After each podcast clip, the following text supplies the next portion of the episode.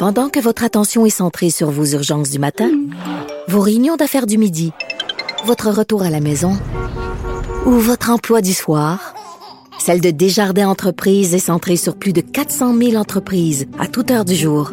Grâce à notre connaissance des secteurs d'activité et à notre accompagnement spécialisé, nous aidons les entrepreneurs à relever chaque défi pour qu'ils puissent rester centrés sur ce qui compte, le développement de leur entreprise.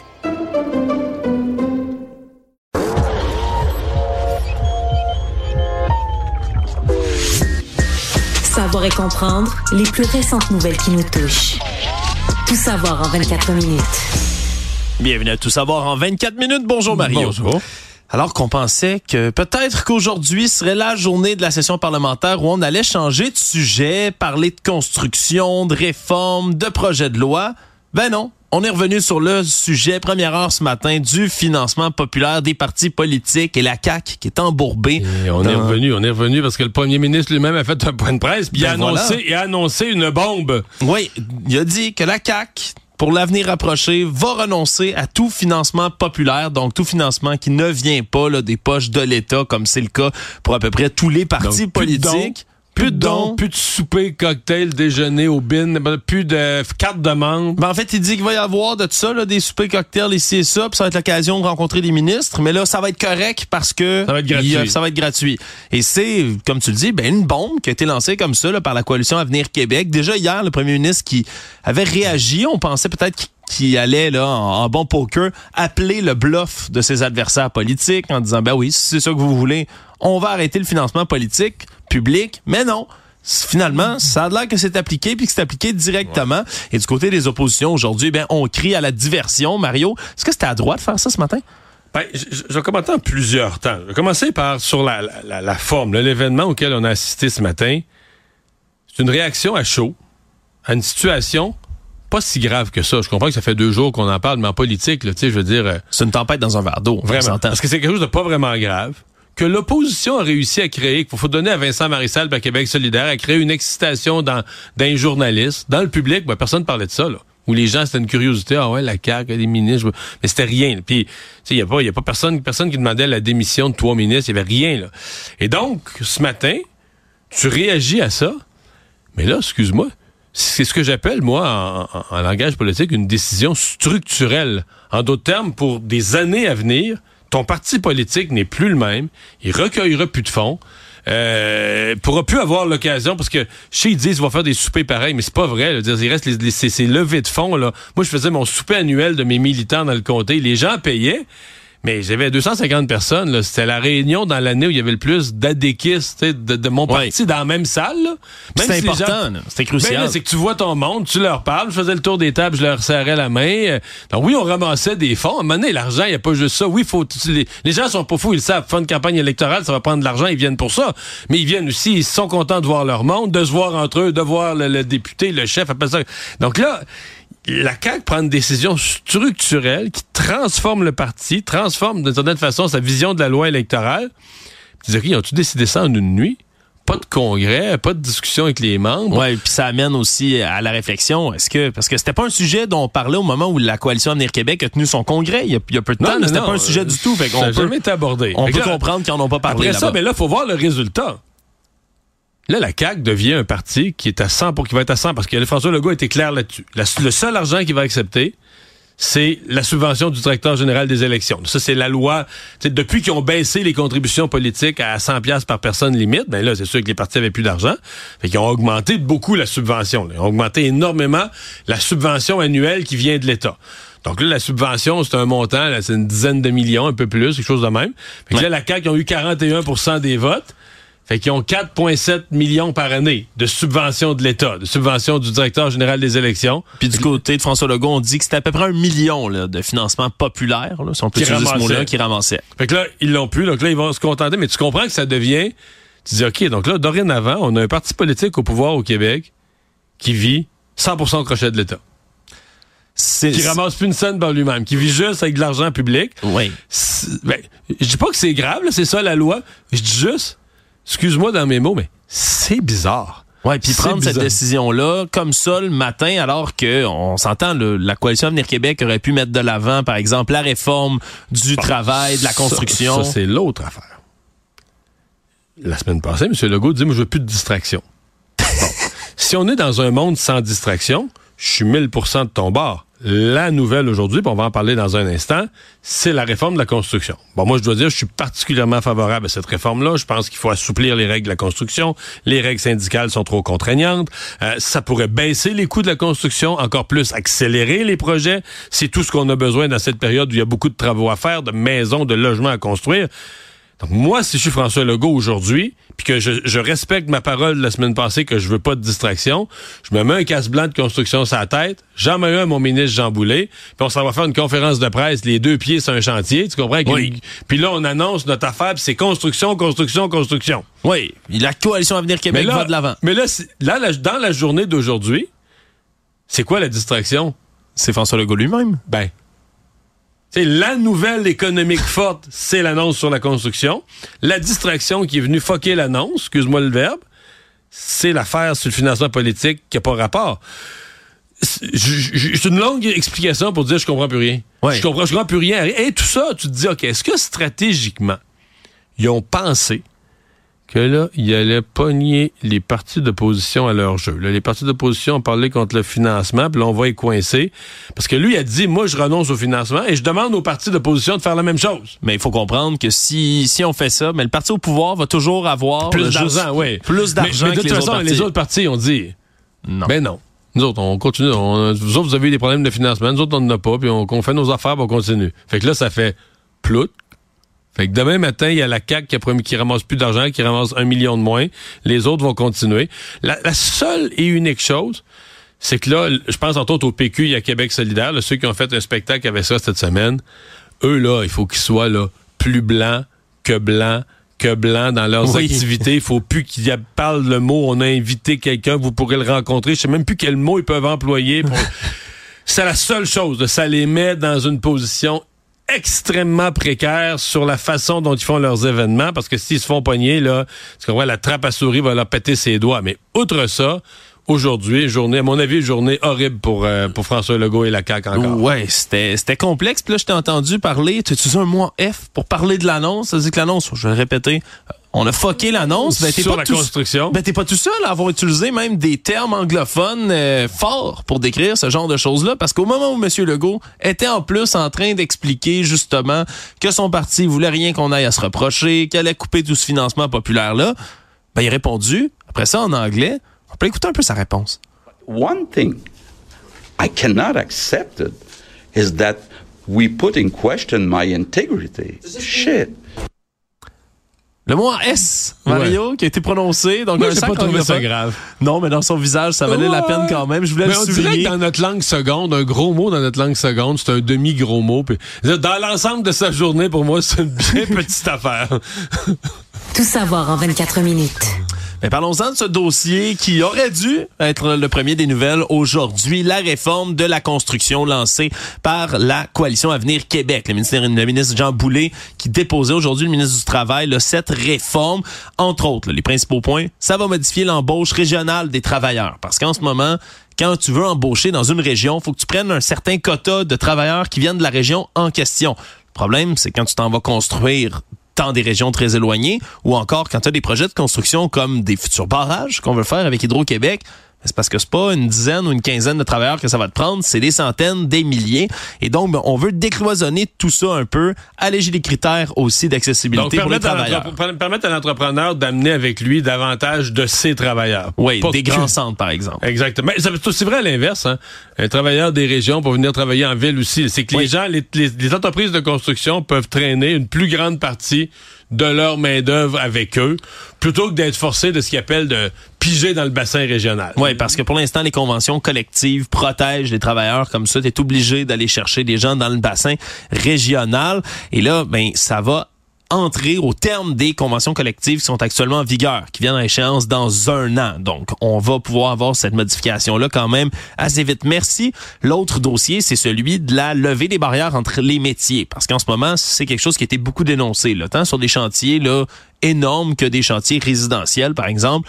Le fait que tu tu dois attendre constamment pour un corps de métier puis un autre pour réaliser des travaux. par exemple, en ce moment, la toiture d'un triplex qui serait en train d'être faite, on pourrait la faire par un couvreur sans avoir l'aide d'un charpentier avec des conditions bien évidemment, mais les deux seront pas obligés d'être là complètement en même temps pour faire une tâche, ce qui était euh, quelque chose qui alourdissait beaucoup les chantiers. Par contre, reste qu'il y a des métiers là, très spécialisés, Il y, a des métiers où tu peux pas vraiment mettre n'importe qui. Je, voyais grutier là. Opérateur de grue, ouais, mécanicien d'ascenseur aussi, tu sais, c'est le genre de, de, job que dire, tu veux tu peux pas dire au peintre ou au plâtrier, va donc, on, va donc euh, taponner après la grue un peu, là, puis il échappe, il échappe quelque chose de 4 tonnes sur la tête des passants, là, non. Ouais, voilà. Donc, on a quand même une espèce de, d'immunité, si on veut, sur ces rôles-là. Mais c'est, euh, comme tu disais tantôt, quelque chose qui était attendu beaucoup, entre autres, par les entrepreneurs en construction. Mais il va y avoir quand même certains éléments qui vont peut-être venir plaire aux syndicats aussi, là, eux qui voulaient, par exemple, négocier des conventions collectives, des ajustements de salaire de manière rétroactive. En ce moment, c'est impossible. On ouvre la porte de ce côté-là, du, du côté du ministre Boulay. Ouais, donc on va voir, mais je pense quand même que les syndicats globalement vont être contre la loi. Euh, sur l'aspect régional, l'aspect décloisonnement, la loi quand même est écrite à une époque là, où les syndicats avaient une énorme influence énorme. Je suis pas sûr que j'en massé avec tu te dis. Euh, Gargantuesque. Oui, oui, oui. Écoute, les syndicats tenaient le crayon des ministres du Travail à une époque. Là. Ça fait que ou sinon, euh, le monde avait peur d'eux, puis des grèves, puis des saccages de chantier. Fait que pour toutes ces raisons-là, tu dis, OK, à ce si tu veux ramener le balancier un peu, forcément que les syndicats seront risquent d'être pas contents. Actualité. La Société des transports de Montréal, la STM, avait déjà annoncé dans son budget pour 2024, qui a été présenté en décembre dernier, de voir couper des postes. Là, on faisait un objectif de réduction de dépenses d'à peu près 36 millions de dollars. Et voilà que la suppression salariale qui avait été annoncée, là, soit 4% de plus, là, qui venait s'ajouter au 1% déjà fait, donc 5% de la masse salariale, ben aujourd'hui, ça a été confirmé. Le coup près qui est tombé, c'est 180 postes qui vont être abolis à la STM. Par contre, on parle quand même là, de 70% de ces postes-là qui étaient vacants, donc qui n'étaient pas comblés encore, qui seront donc pas renouvelés. Tu sais ce que ça veut dire? dire qu'on aurait pu couper plus. Mais bon, c'est moi qui parle, mais en même temps... Euh, c'est ça. Euh, les sociétés de transport en commun font d'énormes déficits. Depuis des années, c'est des organismes qui dépensent beaucoup, qui ont tendance à faire des déficits. Puis là, ben, la situation financière précaire les force à, à gérer plus serré je trouve ça malheureux pour les gens qui perdent leur emploi. C'est jamais drôle, mais en même temps, je suis obligé de dire, ben c'est ça. C'est ça, des, sociétés publiques devenues trop bureaucratisées, trop grosses au fil des années, doivent revoir leurs dépenses. C'est ça. Des changements qui pourraient peut-être s'avérer nécessaires. Puis du côté de Marie-Claude Léonard, qui est la directrice générale de la STM, qui faisait l'annonce aujourd'hui, ben il y avait un peu de cette lucidité-là, là, si tu veux, Mario. Là. Elle dit que la c'est des suppressions qui vont pas affecter l'offre de service du tout, du moins pour cette année. Puis elle dit que là-dedans, ça va être quand même un levier pour re-questionner la manière de travailler. C'est sûr que quand, ah. quand tu te ramasses avec une plus petite équipe, tu es obligé de travailler peut-être puis te rendre compte que ben, il y a peut-être des postes qui se dédoublaient quelque part dans ton organisation. Donc, le coup est tombé à la STM. On a vu ça souvent là, dans les grosses bureaucraties, qu'on est capable de couper un certain pourcentage des emplois, puis le lendemain matin, les services sur le terrain, t'en rends pas compte pantoute. Là. Tout savoir en 24 minutes. Du côté fédéral, le gouvernement de Justin Trudeau a annoncé aujourd'hui le report à 2027 de l'expansion qui était attendue de l'aide médicale à mourir pour les personnes qui souffrent de troubles mentaux. On prétexte aujourd'hui que c'est une préparation du système qui doit se faire, que les systèmes sont pas prêts. Et le ministre fédéral de la Santé, le monsieur Mark Holland, qui disait aujourd'hui que c'est ses homologues provinciaux qui lui ont demandé de reporter ça. Donc, 2027, euh, pourquoi? Ben, c'est quand même loin. Puis il y a certains sénateurs qui, il y en a qui étaient tout d'abord contre cet élargissement de l'aide médicale à mourir pour les troubles mentaux, mais il y a quand même deux autres sénateurs qui aujourd'hui ont dénoncé en disant ben c'est un jeu politique, c'est pas vraiment un report qui est lié avec le système. Euh, c'est sûr que c'est un dossier chaud. C'est sûr que c'est un dossier chaud. C'est un dossier à mon avis où il n'y a pas de consensus de société, il n'y a pas de consensus entre les médecins. Il y a une expertise, il y a des médecins qui disent oui, il existe des maladies mentales tellement chroniques que des gens, depuis, mettons, plus d'une décennie, mais moi je trouve qu'on est sur un terrain. Si on n'accepte pas ce qu'on appelle le suicide assisté, on est sur un terrain qui, autant sur le reste, là, c'était pas l'unanimité mais tu avais un consensus social. Je trouve que quand tu arrives sur les troubles mentaux, c'est beaucoup plus euh, c'est beaucoup plus flou qu'il y, a un vrai consensus. J'entends beaucoup de gens qui sont mal à l'aise avec ça, des médecins.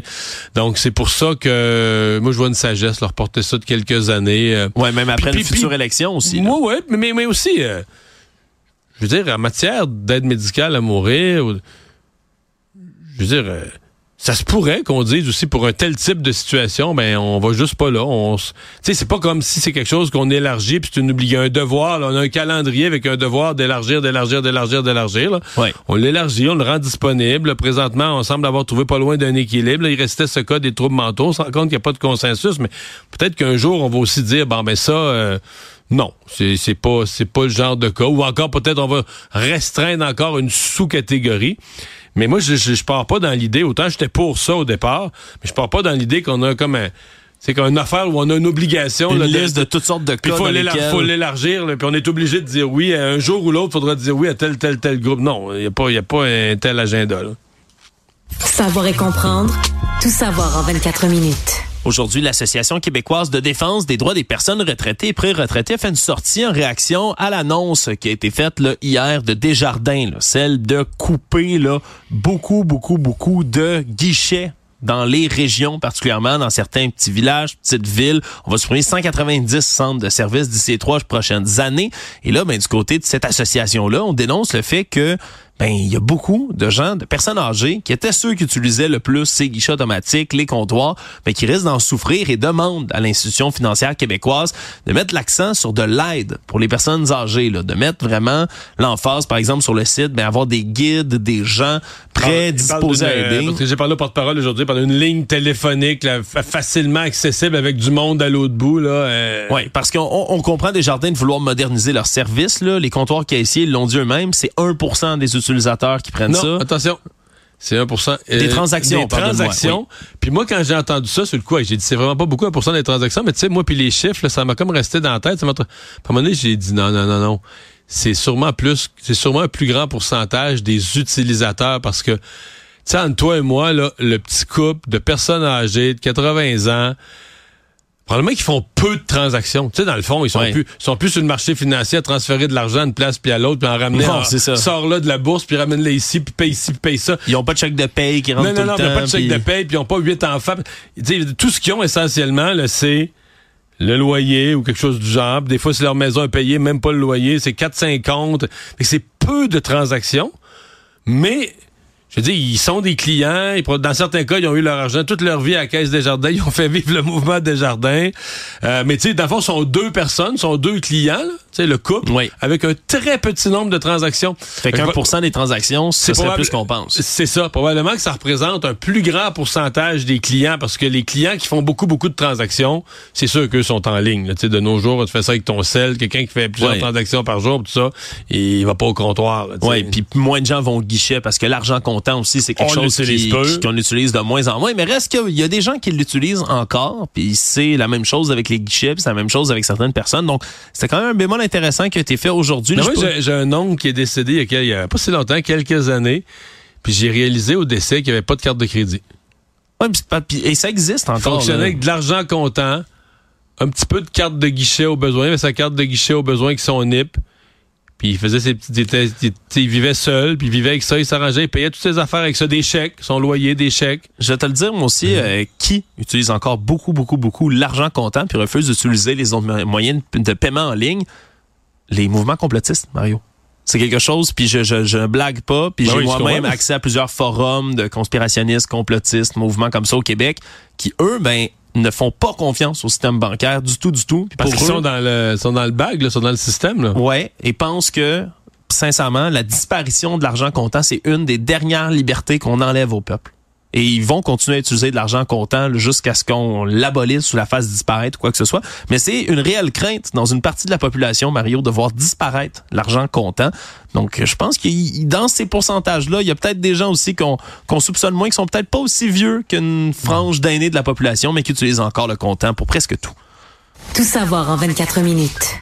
Dans les affaires judiciaires, une histoire euh, sordide est ressortie aujourd'hui au Palais de justice de Montréal lors de la comparution de Akong Yves Fonba, un vendeur de crack qui serait allé tuer le père d'un de ses clients à coups de bâton de baseball dans son salon en septembre 2021. là. Vraiment une histoire sordide alors que M. Fonba, lui, a plaidé non coupable aujourd'hui à des accusations de meurtre au premier degré d'un homme de 75 ans. J'explique l'histoire. C'est l'accusé, lui, dans cette histoire-là, est un vendeur de crack.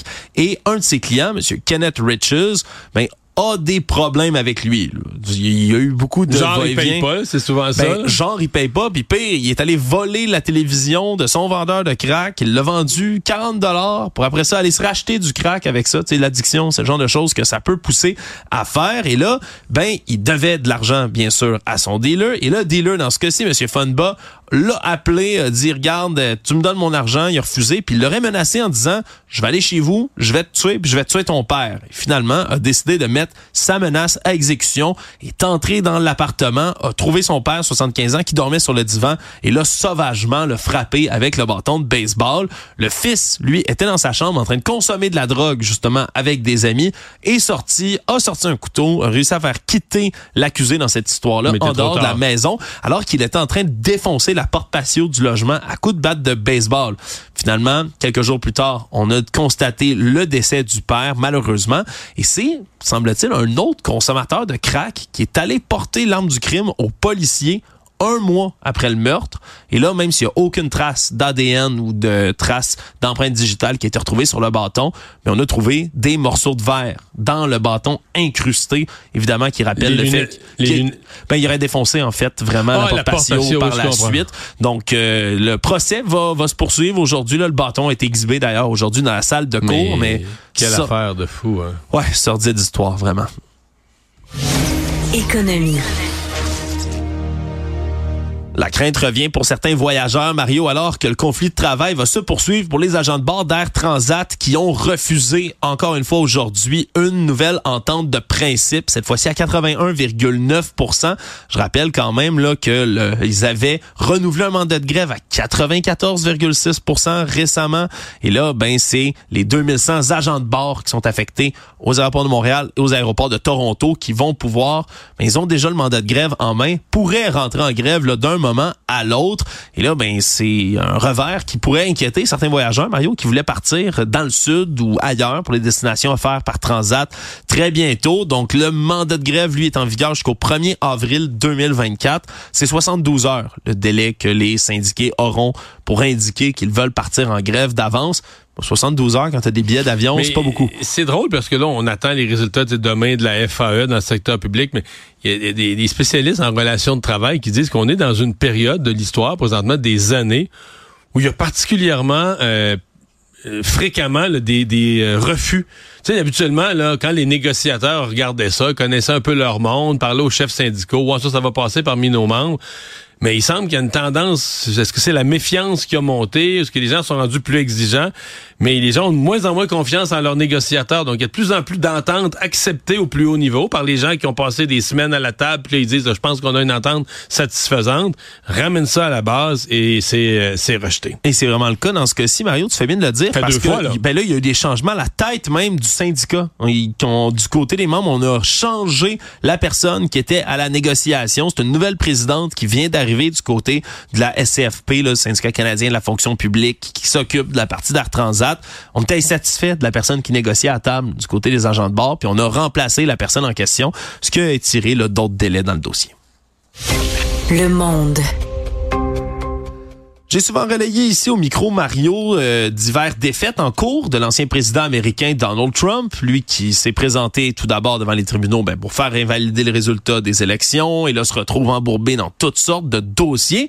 Et aujourd'hui, il a un nouveau refus mais pas aux États-Unis. Mario, devant une cour britannique, effectivement, il y avait un cas qui avait été lancé par le président Trump depuis vraiment longtemps, qui datait là de la tempête politique de 2017. Là. On se souviendra de l'investigation qui avait eu lieu après la campagne électorale de 2016, où on parlait peut-être d'ingérence électorale russe dans tout ça. Mais à cette époque-là, il y a un ancien agent espion britannique, M. Christopher Steele, qui avait donné un rapport aux démocrates sur les liens supposés qu'aurait eu M. Trump avec la Russie. On se souviendra, c'était ça, là, les fameuses vidéos qui ont jamais été vues ou consultées par la suite, où on aurait vu l'ancien président Trump être avec des prostituées à Moscou, euh, dans une orgie à Saint-Pétersbourg. Sais, Ça avait fait beaucoup de tollé à l'époque. Et M. Trump, lui, avait intenté une action contre la société de renseignement privé qui engageait l'agent. Et aujourd'hui, ben, ça a été complètement refusé. La juge en charge du dossier a dit que M. Trump était probablement plus investi à laver une réputation que véritablement présenter des arguments convaincants pour aller poursuivre et avoir une indemnisation pour préjudice moral envers l'espion. Surtout que le rapport, le fait qu'il a été publié au grand public, ben, c'est pas du ressort de l'agence de renseignement, semble-t-il. Donc, une autre défaite en cours, sûrement moins importante, celle-là, mais quand même, était au Royaume-Uni. On n'a pas les vidéos. Toujours pas les vidéos, Mario. C'est ça qui nous intéresse, pas tout le reste? Ouais, c'est ça, ça serait le fun de les voir. Ou pas, en fait. Enfin, peut-être que c'est sûr qu'elles n'existent pas. T'es sûr? Fake news. Fake news. Résumer l'actualité en 24 minutes, c'est mission accomplie.